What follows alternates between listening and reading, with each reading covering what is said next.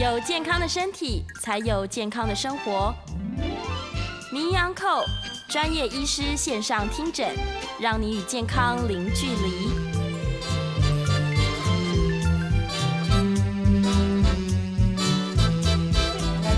九八新闻台名医央扣节目，今天呢，我们非常荣幸的可以请到我们台北市立万方医院的眼科主任吴建良吴医师。如果是我们名医央扣的这个忠实观众跟听众的话，应该对吴医师也不陌生。今天吴医师要来跟我们谈的这个话题，我认为也是第一个切身相关，第二个在这个季节哇，真的是特别要注意的。今天我们要来谈的是夏天小心红眼还有干眼症。呃，我想很多朋友是听广播或者是用 App，现在太多的管道可以收听我们节目了。不过呢，如果您方便的话，欢迎大家用这个 YouTube 的方式呢加入我们，因为今天医师也有一些一些呃这个画面 哦，就是要用画面的方式来呈现给大家。首先欢迎吴医师，医师为什么今天选这个主题？嗯，因为夏夏天嘛哈，大家其实比较关心的可能是这个。呃，除了疫情以外，哈，我们可能关心的是，呃，每年夏天其实都会碰到红眼症，好，红眼症其实就是我们讲的这个呃这个急性的角结膜炎，对，好，那其实得到这个病的话，其实还蛮蛮蛮不舒服的，好，不过因为今年因为疫情的关系哈，所以这个这个流行的问题好像比较少一点，因为大家也没办法去游泳，对，以前常常是游泳池去感染的，那那今那那但是夏天大家变成说防疫都待在家里面，整天看电脑。所以这个门诊的干眼症病人其实很多，对，啊，就是看电脑，而且你大部分在空调里面，其实湿度相对是低的。那干眼症这个问题其实是很普遍，在门诊大概我们甚至占大概三成的病人是所谓干眼症的病人。哇，三成，对，这个比例其实挺高的，比例是非常高的。嘿，那其实我自己哈，我自己也是干眼症的病人。哦，啊，对，我在住院的时候，大概我二十几岁的时候，因为我们会帮病人做那个泪液测试，对，那我就自己帮自己测一下。哎，这个没什么泪水，哦，好，就是很干，好，就已经达到干眼症的标准。但是因为那时候年轻，哈，虽然泪水的量不够，但是品质还不错，所以没什么症状。是，但是慢慢到五十岁以后，哈，就是开始这几年就开始真的觉得干涩，好，一天用眼下来就会比较不舒服。所以也是这这就借这个机会哈，跟大家聊一聊这个干眼症的一相关的一些这个，包括它的这个病因啊，怎么样去治疗啊，这个部分，嗯。的确，就像医师刚刚讲到，其实疫情改变了大家的很多的生活，包括连可能连生什么病都会因此而改变了。嗯，刚刚医师提到了，我们今天要讲的主题是红眼症跟干眼症，那我们就分别这两个来讲一下。那我们今天先谈一下红眼症，但是绝大多数的时间跟篇幅我们会放在这个干眼症的部分呢。我们首先就来看一下，医师今天有帮我们准备一些图片或者是这个就图示。那也要提醒一下我们这个聊天室的观众朋友，如果说你对这个画面会有一点觉得不舒服的话，哎，听众朋友是打电话进来吗？就是如果你觉得这个呃画面会让你有点不舒服的话，那要斟酌哈观看，就是你可以看也可以听一下这样。那我们首先就要来先了解一下到底什么是红眼症啊，要怎么去预防它？那如果真的感染的话，那我们要怎么样来治疗？那医师是不是先帮我们说明一下，到底什么是红眼症？好，红眼症就是所谓的呃流行性的角结膜炎哈。对。那这个其实以往在每年这个夏天哈，夏天秋天都常经常会有一些流行的状况。那主要是因为大家就是就是呃这个去游泳池啊，或是其实一般。我们很多病人，这个可能可能本来眼睛呃正常的眼睛，但是来看个眼科，有时候不小心哈，在流行的季节，那自己去摸到接触到这个前一个病人可能有红眼症哦，那你比方说你去摸摸那个门把，以后再去揉揉眼睛，那就这样传染了。好，那但是因为现在它很容易传染，很容易传染。对，那我们其实是事实上，我我自己我们这个医院里面的住院医师啊，都有几个曾经就感染到。医师也是高危险、高风险，因为他每天接触这个呃，那特别是住院医师，因为他刚刚进刚入行，对，所以可能呃我们卫教没有教好，他这个可能手洗的不够干净，啊不小心就会传染。啊，这个传染力其实很强。比方说前一个病人摸了门把，对，那你后面一个人再去摸了门把以后，然后再去揉揉眼睛，对，那上面如果病毒就会这样传染。啊，其实现在的 COVID-19 也是一样，也有可能经过结膜来传染。没错。好，所以所以这个，因为我们大家现在都防疫，所以这个就非常的小心。所以其实今年我看我在门诊还是没有，呃，目前还没有看到所谓的这个急性结膜炎的一个呃大大规模的这个感染的状况，目前是没有。好，但是往年大概都会有哈啊。当然我们现在看到这个图片的话，就是它主要就是眼睛非常的红了哈。对。那分泌物会非常多，早上其实就会整个粘住。好，那传染力很，整个眼睛会张不开来，对对，要把它拨开才行。那这个这种这种分泌物非常多的状况啊，因为如果在在它传染力又很强，所以他一个人家里面有一个人得到以后，他全家都中奖。好，所以我们一定跟跟病人讲，你要这个注意，除了清洁之外，洗手之外，那另外一个当然就是毛巾要分开用。哦，毛巾要分开用，你就会就会跟他这个家里面的人就会互相的感染。对，好，这其实，在防疫期间也是一样，这个这都是一种病毒的感染。对，病毒的感染。对，都是病毒的感染。那严重的当然有一些会造成一些角膜呃的一些后遗症了，有的时候会影响到视力的部分。哦，也会影响到视力，因为它叫做角结膜炎哈。那听众朋友，其实我们以前讲过，这个角膜就是我们的黑眼珠的部分叫角膜。那结膜就是这个眼白的地方，对，好，所以所以如果只是结膜炎的话，你只是在眼白地方会充血会红，那这种对视力不会影响。但是如果它侵犯到角膜的时候，这个时候视力就会受到影响。哦，所以不能轻忽哦。哎，对，那它同时这个这个有时候它也会引起一些后遗症啊。如果它这个像这个发炎太厉害的时候，这个结膜啊有时候会有一些结痂的问题，对，啊，或者粘连的问题。那如果没有好好的处理，当然未来也是会有一些呃。包括像干眼症的后遗症也可能会产生。对，哎，对，因为它会伤到你的黏膜组织。哦，我们今天会花很多的篇幅来谈这个干眼症啊。不过，我们再来了解一下，刚刚医师提到，那红眼症的时候是怎么样？如果我们眼睛红了，我们就要注意了吗？对，其实红眼症哈，红红眼症的原因其实很多了。我们刚刚讲一个是呃病毒的感染哈，传染的这种。那那这个当然是一个流行病哈。那如果说是呃眼睛红的原因，那就非常多了哈，包括呃刚刚讲说可能是结膜炎，可能是角膜炎，或者你可能有受伤，或者是像像很多人是因为这个结膜下出血。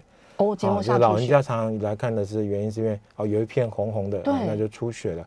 那那个在高血压的病人或者有些吃一些抗凝血剂的病人可能比较常见。对，啊那个是出血，就结膜下出血。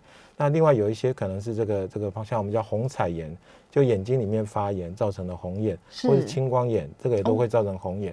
所以如果一个病人啊眼睛红，我们可能要做一些呃区分。对，好，所以所以如果特别是眼睛如果红，然后视力又下降，那它可能就不是单纯的结膜炎，它可能还有可能是除了角膜以外，它可能是红彩炎或是青光眼。是，那这种都会影响到视力，所以即使是一个单纯的红眼睛。也是需要眼科医师来做一个鉴别诊断，这样。对，所以如果大家有这个出现这样的状况，当然现在疫情期间啦，我看很多人会戴那个护目镜啊，对对对，或者反正就是他也现在因为防这个防疫的关系，就尽量避免都会用手去揉眼睛，或者对于手部的清洁也会更重视一些。所以就像医生刚刚讲到，因为防疫的关系，那。今年好像比较没有看到这个大规模的红眼症的情况，但勤洗手真的会保健康，这样勤洗手真的会保健康哦，所以大家真的不要忘记了，互相提醒一下。呃，但是如果我们真的红眼症的话，那一般这要怎么治疗？是要点一些什么其实红眼症它也是一个这个病毒的感染，所以它其实病程跟感冒差不多，就大概差不多一两个礼拜会好。哦，一两周就会好对对对，那一般大概就是给他一些这个让他。减少充血、减少发炎的这个药物啦，一般点点药水大家就可以。那少数有的会进展到有长一些这个叫做伪膜或是膜性的结膜炎，就里面会粘住哈，那个需要去做一些清除的动作。好，那那大部分来讲，大概点点药大概呃差不多一两周它就会好。那比较药水或者药药水药膏这样的治疗，那最主要是呃可能就是胃叫它不要再传染给别人这样子，对。刚刚讲的，我们就是毛巾分开用，然后这些就很重要了。是哦，好，这是我们今天来医师跟我们吴建良医师跟我们分享关于红眼症的部分。那接下来我们就要来谈干眼症喽。今天这个。是我们的重头戏。那我们在聊天室里面，其实已经有朋友来问问题了。我我发现我们民医刚课有一些非常忠实的这个观众听众哦，他们对自己的健康非常非常的在意哦，所以也欢迎大家可以提问。那我们稍后也会开这个 call in，或者是也欢迎大家在聊天室里面提问啦。我们待会会请医师来一一跟我们解答。那我们来看一下，那到底又什么是干眼症呢？是干眼症，其实简单讲就是那个泪水的量哈。啊不够，啊造成眼睛干涩，好，这个造成眼表面就是角结膜的发炎。对，好，那这个当然从轻症到重症，它有非常大的一个范围。对，就轻微它可能只是有点干涩，那但严重的呢，它可能角膜会溃疡，对，甚至于因为这个问题造成失明的啊，这样的机会哦，会到失明这么严重。如果他呃，我们知道我在前一两个月也有一个病人就这样，他就是因为他这个干眼症是太严重的，所以他后来造成穿孔，那又没有紧急去处理，然后这个这个眼睛呢就后来就必须要做这个角膜移植才有办法把它挽救回来。好，所以这个这个干眼症是是虽然说大部分都是轻症，但是还是有重症的一个机会，所以大家还是要注意了哈。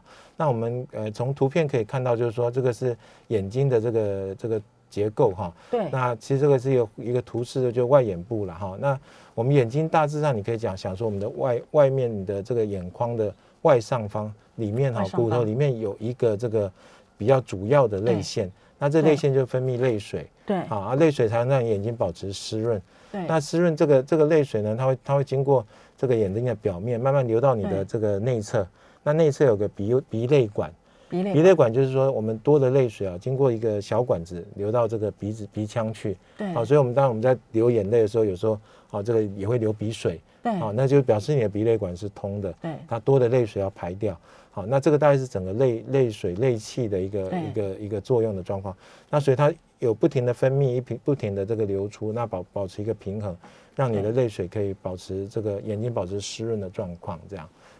好，那我们来看一下另外一张图哦。对，那那像这个这个图的话，就是可以看到是一个一个我们这个啊泪水哈，泪水其实它不是只有单单水而已，对，它其实最主要大概可以分成三层的结构，像个泪水有分三层的结构，三层的结构。那最内层我们叫黏液层啊，那中间比较多的部分当然就是水水层、水液层。对，那最外面呢，最外面叫做这个这个油脂层。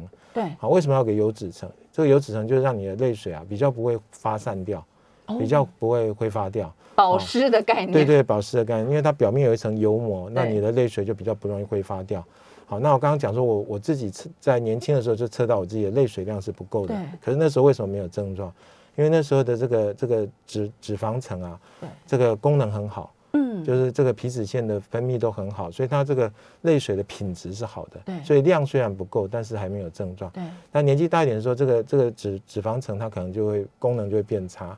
好，就是我们的睑板腺的功能会下降。那下降以后呢，它的它的这个这个保湿的这个效果就会不够，所以症状就会出来。好，所以这三层就就泪水如果如果它的这个值或是量。不好的时候就会造成所谓干眼症的问题。对，医师刚有提到年龄，就是自己在年轻的时候就其实就有。那所以这个干眼症是，比如说有呃年轻的人有年龄层的这个，还是说什么职业别比较容易得到这个干眼症？所以所以其实干眼症哈，它现在不是只有不是只有这个这个老年人才会有。其实干眼症大概还是一个老化了，所以中老年人是比较多的。以往以往我们传统最常讲就是说，哎，像像中年的妇女啊，对。于特别大荷尔蒙的变化的时候，中年妇女讲到我了，你要个笑脸啊，是但是但是就是说，你如果开始这个荷尔蒙的改变的时候哈，那那这个这个也会影响到他的泪水的分泌。对，好，那还有当然中老年人也很多吃一些药。对，好，比方我睡眠不好吃安眠药，或者我高血压吃高血压药，这些药很多都会造成你的泪水的分泌减少。那减少以后，你就很容易会有这种这种眼睛干涩的问题。对，啊，另外一个就是我们的这个腺体也会老化。对，好，它分泌的功能变差，还有油脂腺、睑板腺的功能会变差。好，那这个都会造成泪水的品质跟量都减少。好，所以但老化是一。是大概第一第一个最重要的原因，老化，但是不是只有老年人会有？我们现在非常多年轻的人，因为他整天在看电脑、看手机、看三 C，重度使用者，对重度使用者，重度使用者为什么看三 C 产品会有一些干眼症的问题？我们以前有一个比较呃早早一点有一种叫终端机症候群这样的一个名字。啊，以前叫终端机啦，以前以前 monitor 叫，对，要有一点年纪的人才会听过终端机这件事情。那现在当然就是一些荧幕了，所以说电，所以现在新的名字可能是叫电脑视觉症候群。什么三 C？对，就是三 C 这些东西，三 C 的眼睛的症候群。那那其实就是因为我们在看电脑的时候，你的眼睛眨眼次数会减少。对，好，正常你可能呃一分钟可能要眨个十几次，好十五次。很专注的时候，那专注的时候就叫目不转睛嘛。对，目不转睛，你眼睛就连眨都变少了。对，好，可能一个一分钟只眨个五次。对，那你想说不眨的时候，它这我们的泪水就会变得不均匀。对，好，啊不均匀以后，就像像你这个。这个下雨天如果雨刷都不刷的时候，它就会分布不均匀的时候，你看不清楚了。对，好，在雨刷刷一下，真的这个比喻好清楚。对对，然后眼睛眨一下以后，再重新这个泪水就变成一个比较均匀的面，那你就看得清楚。好，所以大家就要记得说，哎，打打电脑的时候，你的眨眼还是要维持。眨眼很重要。所以我就叫叫病人说，你如果这个比方说是 key in 的工作好了，他每次 key 到个 enter 的时候就眨一下这样。那这样次数就一定练习这样子做，就是要提醒自己眨眼哈，提醒自己眨眼对，而且眨眼必须要完全呐，就是说有很多人眨一半的哈，眨一半，那这个也会造成。所以我们现在就可以练习了，大家听我们节目可以边眨眼的意思。是是是，好，对，所以所以年轻的人也会哈，那特别年轻人还有还有还有一个，除了用电脑之外，很多年轻的女生都戴隐形眼镜。对，好，所以戴这个隐形眼镜本身呢，隐形眼镜就好像一个海绵一样，它会吸水。好，那吸水又再发散掉，所以他们特别提有一些这个，特别是讲说它是高含水量的，对，会强调这个这样的这样的镜片，虽然它透氧率相对都是比较好的，但是对于干眼症的病人反而是不好的，因为它就像一个海绵一样，它把你这个这个病人的这个这个泪水啊都吸掉，吸掉，吸掉，然后又把它挥发掉了。好，所以这样对干干眼症的病人反而是啊这个高含水量的。的隐形眼镜其实会让它变更干，不好。哎，那当然，当然，隐形眼镜毕竟是个异物哈，所以它也会造成这个眼睛哈，就就是这个眼表面啊，对，可能还是会有一些慢性的一些受损的问题，所以对于这个干眼症的比例也会增加。就是说，使用隐形眼镜的慢性慢性的一些刺激也会造成增加干眼症的机会。对，所以一个是用电脑，一个就是隐形眼镜的使用，就在年轻人来讲，他就。会比较多这个所谓的啊干眼症的一个盛行率哈，没错，使用这个三 C 产品，现在很多人可能就在看平板或者看电脑或者是看手机来收看我们节目，现在连小朋友都要看啊，因为。因为现在现在现在都是线上的课，线上上课、远距教学，这个其实也是我今天非常想要问的。时间是早上的十一点二十三分，今天我们非常荣幸的请到我们台北市立万方医院的眼科主任吴建良医师来到现场，跟我们谈的是跟大家切身相关的眼睛的保健，关于红眼症还有干眼症。我们现在在谈的是干眼症哦。那因为我们这个聊天室已经很多朋友在问问题，我们先来请医师回答一下，我怕他洗板洗上去了。来，呃，叶。良问到说：“医师您好，请问老花眼的度数，这其实是我今天最想问的。我有老花眼的困扰，老花眼的度数会像近视眼一样一直增加吗？听说最多到三百五十度是真的吗？老花眼会跟近视眼呃一样飙升到六七百度吗？那三高会让老花飙升吗？”燕良感觉跟我有一样的困扰，是老花眼，其实是大家哈这个四十岁以上慢慢就会碰到的问题。对，好，这个主要是我们的眼睛的这个调节力下降，你眼睛没有办法啊。年轻的时候，我们的水晶体啊，它可以变厚变薄，所以它有一个像个很好的一个对焦系统，所以你可以从很远看到很近。但是年纪大了以后，这个水晶体弹性变差以后，你就变成没有办法啊，像以前这样又看远又看近，这个就是水晶的弹性减少，我们叫调节力的下降。就是调节力下降，对，调节力下降就会造成所谓的干眼症，那呃造成所谓老老花眼。那这个老老花眼大概就是四十岁开始，那随着年龄会慢慢的变严重，对，所以那个度数就会慢慢的增加。对，那增加到什么时候呢？如果你眼睛完全没有调节力的时候，其实大概就是三百度了。一般讲，它那三百度，对，所以燕良讲的三百五也差不多啦。三百度其实就是大约这个 range，就是差不多紧绷了哈。因为为什么叫三？因为这为什么这样讲就是说，我们如果眼睛完全都没有办法调节的时候呢，他比方说一个看远清楚的人，他要看近，看近大概三十公分左右，三十公分你眼睛需要用的这个这个度数啊，大概就是三百度。对，好，当然你如果要拿到十公分，那你要用到一千度。对，所以那个那个中间有一个说，就我们叫工作距离。工作距离啊。对，就是说，如果你是看电脑的话，那你不用加到三百度，你可能加到两百度而已，好，或是甚至一百五。但如果你是要看手机，那你就要加到三百度。对。那这个还牵涉到说你原来的度数，比方说你原来是近视的人，对，我近视三百度好了，那我看近的时候我就把眼镜拿起来就可以看近啊。好，所以所以我们刚刚讲这个老花的度数的算法呢，还要还要牵涉到你自己原来的度数要再加上去。原本的这个近视，所以它原来如果可以远视眼。他如果远视三百，那他再加上老花的那个三百度的话，他看近就可能会加到六百度，所以可能每一个人的状况会不太一样。对，但就是我们单独讲老花加的度数的话，那三百度就是就是主的度数了，这样。同样是燕良的提问，就回到我们今天的主题啊。他说：“听说在疫情之下，如果我们长期戴口罩，呼气蒸汽往上跑，就会造成干眼症。那站在这个专业医师的立场来说，这是真的吗？就是我们戴眼戴口罩的关系，这个蒸汽会造成？”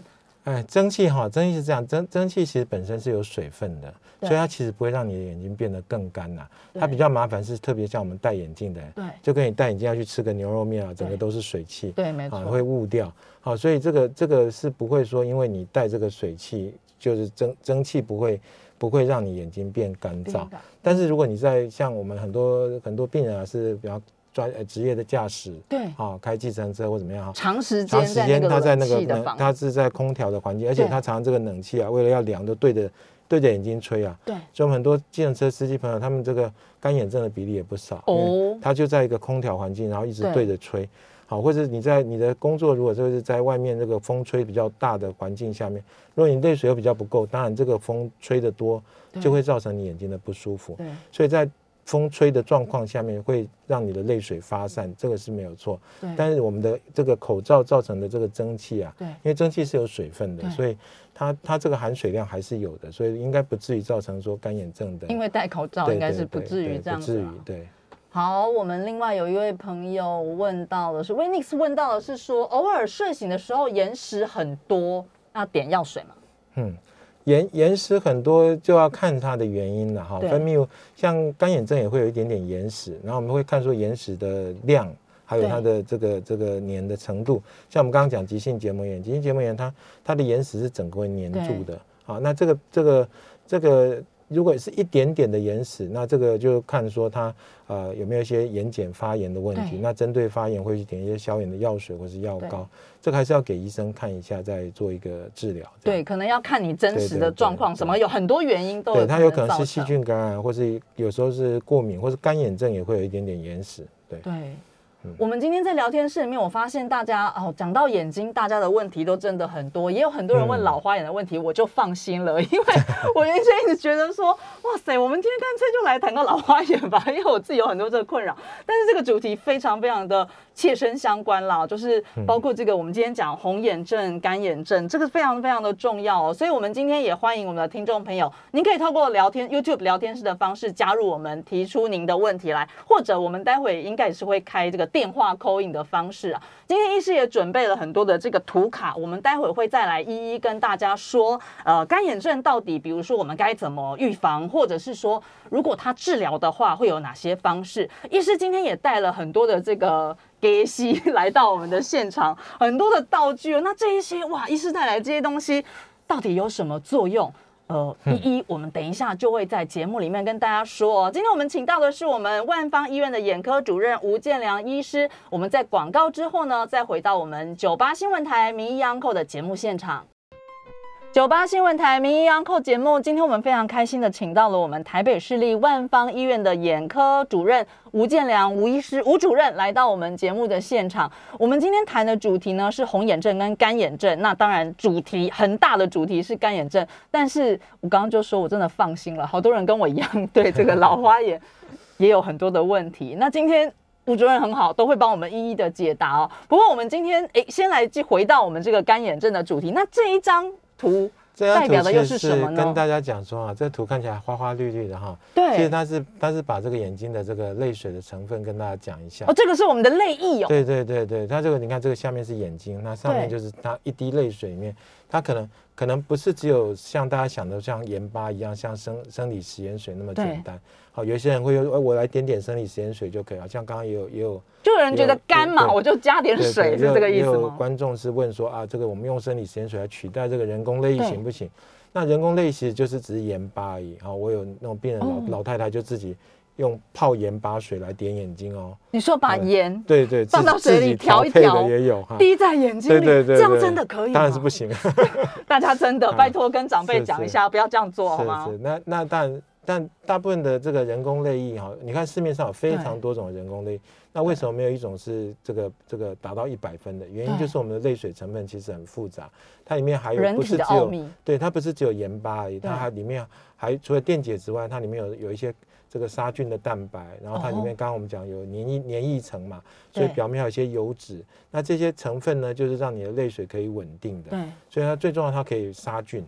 所以跟你一般的这个药水还是还是有一些差距，差距的，用人工做出来的对，所以人工的东西还是没有办法完全去取代它。对，好，那那现在这这几年大家比较重视的其实是所谓的睑板腺的功能的问题。睑板腺，大家现在如果去眼科看，他可能会跟你说，啊，你这个眼睛啊，因为老化有所谓的睑板腺功能障碍，好，他英文说也叫 MGD 哈。那这样的疾病，其实在干眼症的病人里面有超过八成的病人有。好，就是说这个眼睑睑板腺就是我们超过八成哦，对对，就是睑板腺它的这个这个功能变差了。对，那睑板腺大家可以看那个图上面这个有有一个这个很多像这个睑板眼睛上面有一些呃眼睑的边缘啊，有一些小颗粒，那个是睑板腺的开口。对，好，那这个腺体就在我们的眼睑里面。那这个重重要性就是我们可以产生比较好的一些脂肪。对，这个脂肪在在泪水当中非常重要。对，就刚刚讲，这个泪水才不会挥发掉。对，好，也就是说你的泪水量如果不够，你的油脂又还可以的话，那这个泪水品质就还不错。对，就是说品质部分如果是好的，量少一点，你可能这个眼睛还可以保持湿润。那如果说你的量又不够，然后品质又不好的时候，这时候症状就会出来。这样，好，那这个是给大家看一下，说眼睑边缘有一些小，大家如果自己看自己的眼睛边缘。会有一些小颗粒，有的时候它会长一些小泡泡的东西，对，那个就是所谓睑板腺。哦，那睑板腺如果发炎，如果是被感染了，那这个时候就会产生像长针眼，哦，就是细菌，就是那种感觉。对对对，没有错。好的哦，接下来我们要来聊一下，就是干眼症到底有哪些症状哦？如果哎大家是出现这些症状的时候，可能就要注意喽，看是不是要去看医生了。但是在这个讲这个症状之前，我自己要谈这个主题的时候，我非常有一个好奇的问题，可能有点无厘头，但是我还是想问：爱哭鬼就比较不会干眼症吗？这个爱哭的这个，我们在情绪来了哈，然后这个对，有人哭点很低，有没有？这个哭的时候。哭出来的泪水跟你我们这个平常眼睛这个平常分泌的基础分泌的泪水是不一样的，不一样的。对，所以那个那个泪水是就是短暂的冲冲出来的这种，它对于眼睛的这个保湿性哈，其实重点重重要性就没有那么的大。好，所以不是说哭泪水很多人就不会得干眼症。那事实上我们在在临床上也有一些病人是来的时候他。倒不是以完全的干燥来表现，他反而是说啊，也要老老流眼泪，嗯，老把油，老把油流泪的这种状况。那那这种状况是因为他，呃，干燥的人他其实他不是只有干的症状，他有时候会有流泪的症状。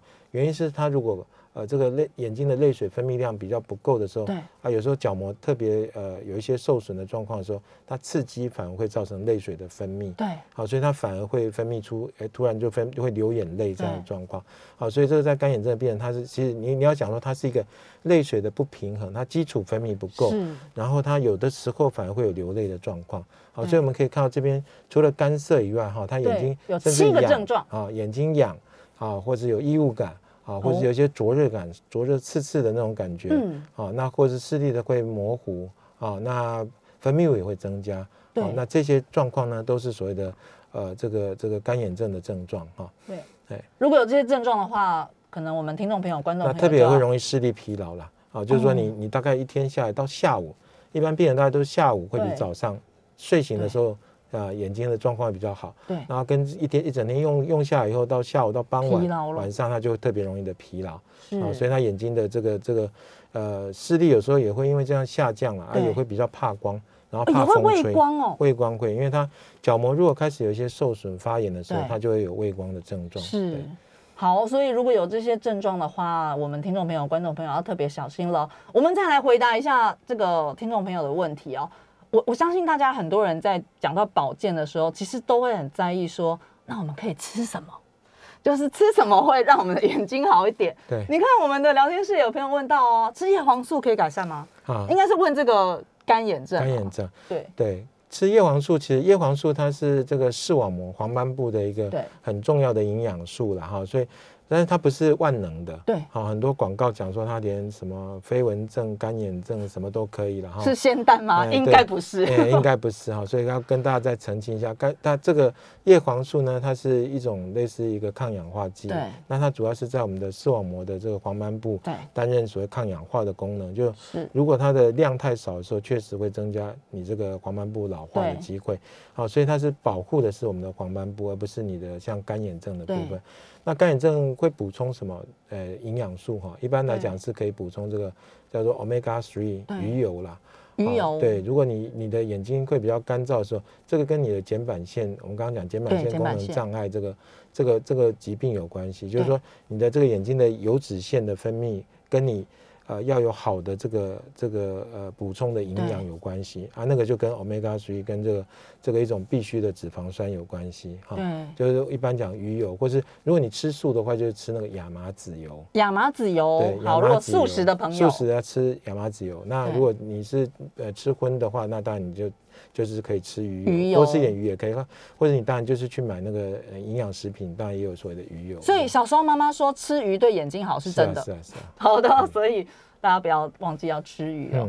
哎，我们还有忘不了这位听众朋友问我问医生说，听说吃红黄色的水果可以让视力比较好吗？这个也是因为它这个哦有颜色的水果里面，它其实里面有一些像花青素啊，对，好，那功能上类似这个叶黄素哈，所以它它就是说这个这些这些都是属于抗氧化剂，所以它对于我们的这个视网膜来讲会有帮助这样子，哎，所以就跟我们补充叶黄素的意义是差不多的，差不多的。好的，还有听众朋友问到说，干燥症引起的干眼症是不是会让视力模糊，会不会好？干燥症其实就是说，除了干眼症之外，它包括唾液性，包括就是全身的所谓外分泌腺，就整个人都变很干的意思。不是只有眼睛。对，那而且它会合并一些关节的问题，这是属于风湿免疫科，就内科的疾病了。好，那我们常常常这个这个病人如果。干燥症的时候，哈，他大概第一个会有干眼症的问题，对，他通常是比较严重的干眼症，对，所以他角膜会受损，所以视力就会模糊，对，那视力模糊当然就要针对干眼症去治疗，我们后面可能会讲到治疗的部分，好，那那这个是可以治疗的，哎，好的，刚有一个听众朋友叫海绵蛋糕，他说。放一颗洋葱在旁边，眼睛太干的时候切一片，强迫流眼泪。这一张我说，哎，这个刚我有问啊，这个跟我们自然分泌的状况是不一样。对，因为干眼症主要其实就是我们叫基础分泌不够。对，好，基础分泌怎么测？我们等下可以看下一个下一个这个照片，可以好，我们来看这个要怎么试验。刚刚医师说他自己有自己测试过。对对对对对，就是我二十几岁的时候刚开始入行啊。刚开始做应该不久之前吧？啊，没有没有，已经 啊，已经是二三十年前的事情了。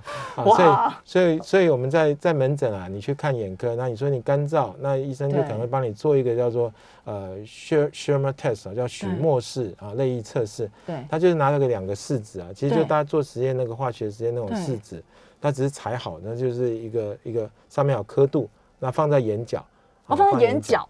对，放在两边的眼角，就像这个照片一样。好，如果你有在看话，就两个图片，就是其实就两个小的这个纸条，那那放在你的这个眼角，那过个五分钟，然后可以看你的泪水量到底多少。好，这是一个比较客观的评估。好，那那那我自己测的时候，我我那个二十几岁的时候就接接近于零，几乎没有什么分泌，所以就泪水量非常的少，非常少。对，那这当然跟每个人这个体质也有关系啦。对。对，但是年轻的时候，即使你泪水少，你不一定有症状哦。对，好，所以这个虽然用用这个试纸，大家如果测的很少，也不要太担心。对，好，但我们除了值之外，也要看这个，除了量之外，还要看这个值。还要看值。对，如果你的这个泪水品质还不错，那你也不一定会有一些症状的影响。这样，哎。泪水的品质也是很重要的哦。好，继续我们来看。但如果泪水不够的时候会怎么样？你角膜就会受损。对。好，刚刚讲说，哎，这个这个这个呃干燥症的人，比较严重的干眼症啊，它会模糊。那模糊的原因其实就是它的角膜可能会有一些破皮。对。好，医生会用这个呃显微镜来检查，检查之后就看到，哎，这个角膜的表面呢会有一些呃干燥的点。大家可以想说，你皮肤干的时候会脱皮，对不对？干燥太干它会脱皮，眼睛也是一样，眼角膜表面如果太干，它就会产生一点状的一些上皮的缺损。上皮缺损，对对对，那就是点状的角膜炎。那这个就是等于像你的这个角膜啊，本来是像像一个很干净的这个镜片，那如果这镜片上面有一些这个刮花了以后，你当然就变模糊。这个我很有经验，眼镜常常刮花，因为我对我的眼镜实在是太不爱惜了。所以，所以就是说比较严重，它角膜就会破皮。那破皮其实啊，如果更严重的话，它就会产生这个啊，这个呃感染的风险，感染风险，或者它有时候会产生所谓的丝状角膜炎，是我们后面可能会有一些溃疡或者有有有，我们后面还有这个图片。好，这个我们来看一下是什么？干眼症的眼表病变，哎，看起来蓝蓝的，这个是什么？这个其实是说我们可以用特殊的染色哈，染色。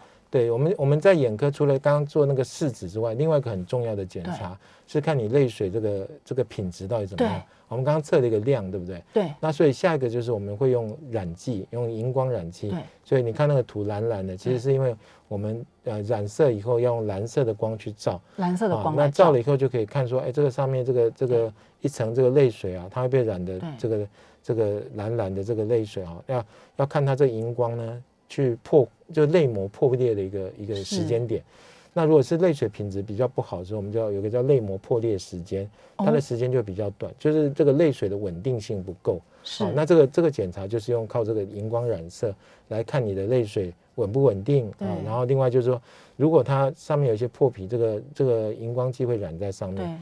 所以就刚刚看那个点状的破皮，在染色之后看得特别的清楚。是啊，所以就做一个荧光染色检查，也是我们一般在看这个呃眼睛的这个这个干眼症的时候会会使用的。对对。好，我们其实有一个听众朋友在问到说，哎，这个补充的人工泪液要含油性或是玻尿酸比较好吗？是，现在比较多就是有有一些新的成分哈。我们刚刚讲，因为泪水哈成分很复杂，对，所以其实目前还没有一个成分可以完全取代你自己分泌的泪水。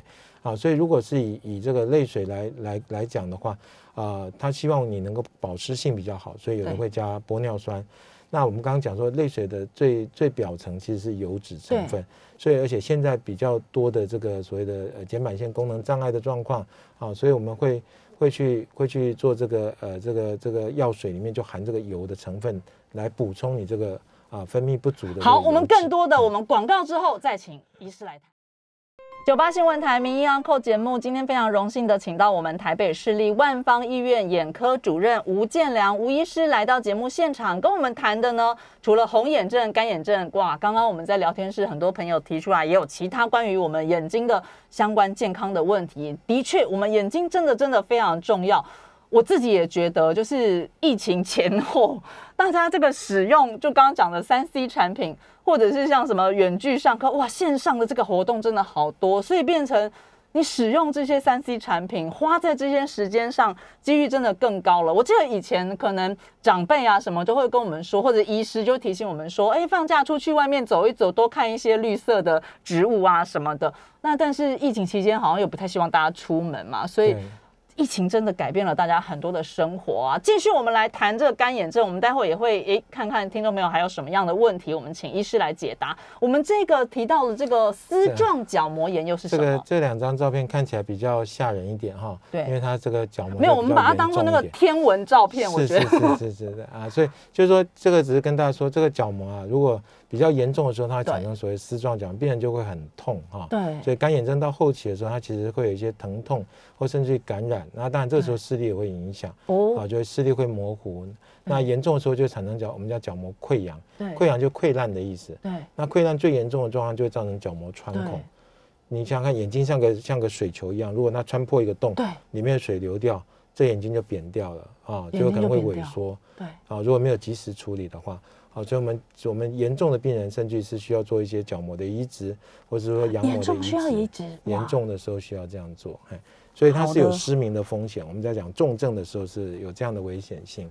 接下来我们就要来谈一下这个干眼症到底要怎么治疗哦。而且因为刚刚有提到说，这个依照不同的程度，其实有不同的分级，是吗？对。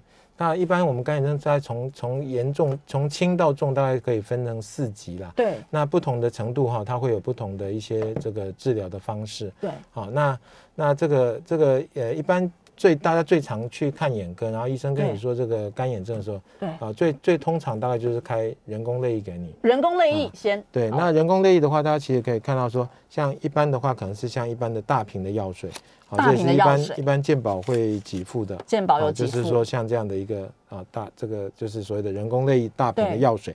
那另外的剂型呢，可能有像这个这个所谓的呃凝胶，就是对。胶胶状的，胶状的，对凝刚刚是胶。药水，然后或者是胶那或者是所谓的药膏，这个是健保大概可以使用的药物哈，就是所谓的药水或是凝胶，药水、或是凝胶、药膏，好，那凝胶大概介于药水跟药膏之间，它稍微比较黏一点。那黏一点的目的就是让它在眼睛停留时间可以久一点，更久一点，对，那嗯。保湿性就会好一点，好一点。是。那药膏，因为你睡觉的时候，呃，需要这个它比较黏的这个成分呢，可以保这个保湿的时间要更久，更久，所以就会用药膏哈，特别是角膜有一些破皮，或者我们其实干眼症有一群人是因为夜间的时候睡觉的时候哈闭不太紧，啊哦，会有个缝的，那这个这个因为那个有个缝，他的眼睛角膜就会干掉，哦。所以睡觉的时候就会需要一个药膏来做治疗。对。好，那这个大概就是说看病人的这个病情的严重程度来做搭配。同。，那但但但是这种药水啊，我们刚刚看到大罐的药水哈，大罐人工泪，它这个里面都有加防腐剂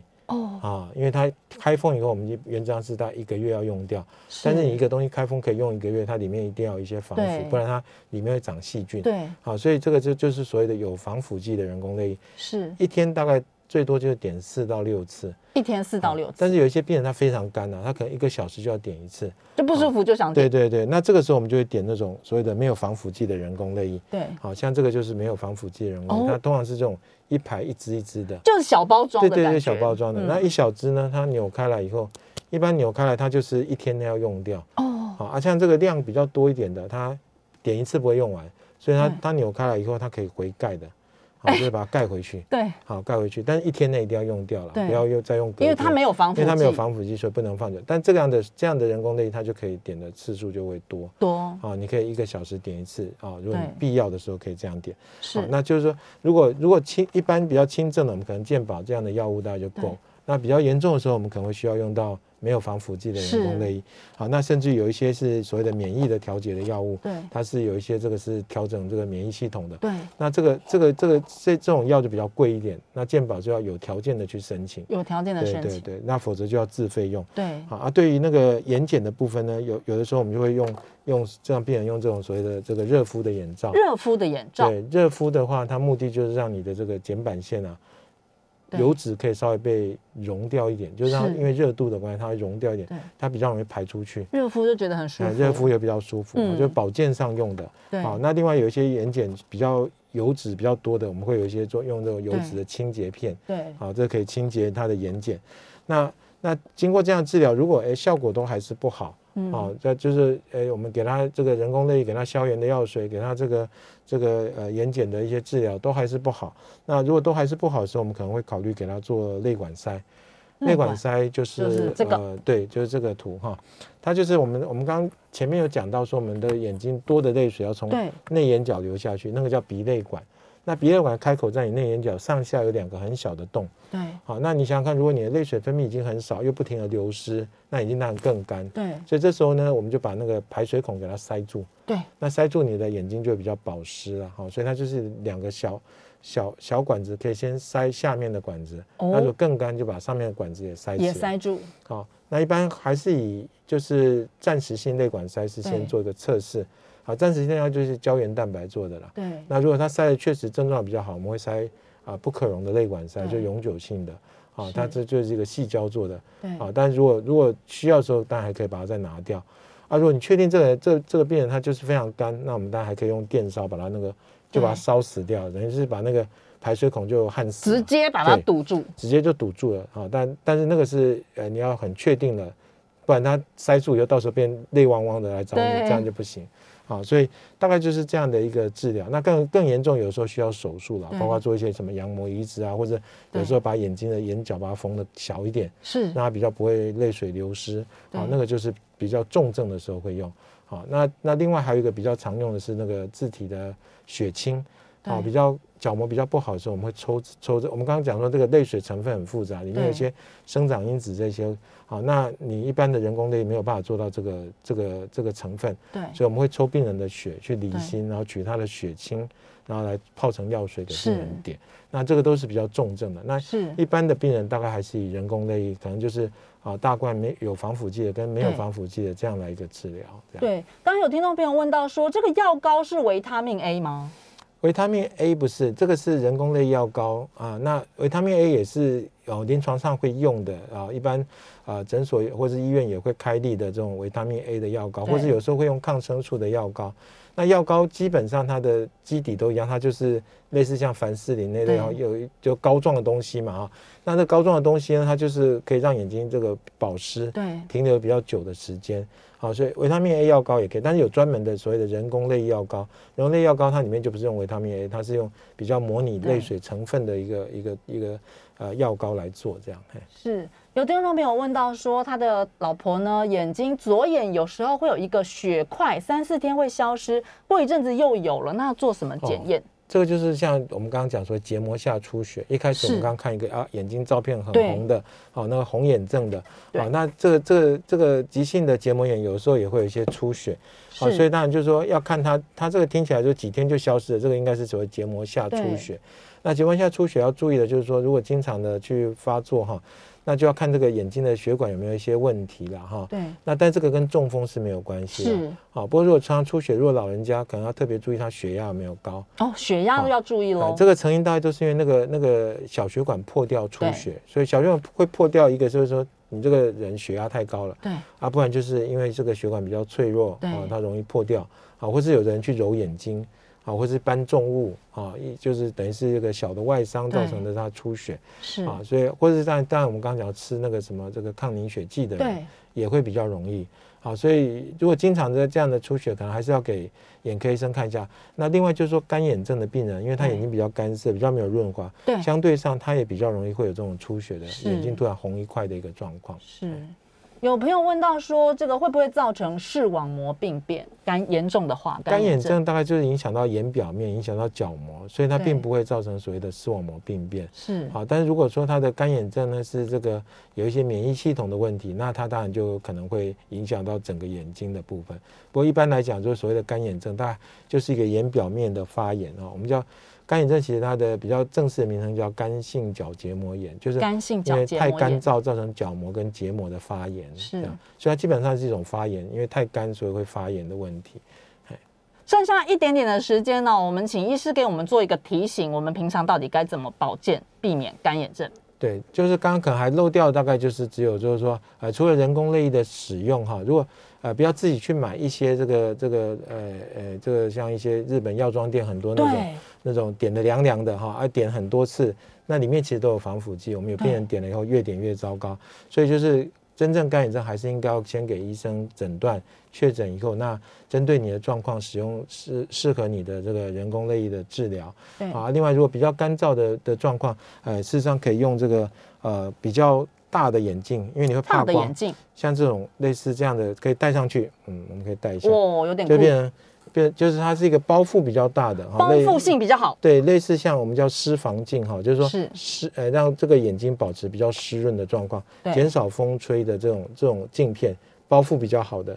其实，在疫情期间，这个大概其实戴护目镜就有这样的效果，就有这样的效果，其实会让你的干燥的问题也会比较减缓。好，那呃，这个呃。当然要看一下你的干眼症的程度，不同的程度，我们刚刚前讲讲，呃，不同的程度有不同的一个治疗的，呃，这个这个呃药物哈，跟或是手术不同的方式，好，所以还是要针对你的这个病情来做一个呃适当的治疗。那不要自己是呃，我们比较常看到病人就随便买药哈，然后来治疗，这个就会造成眼睛的伤害。我们非常感谢吴建良医师来到节目中跟我们谈红眼症跟干眼症，我们再见喽。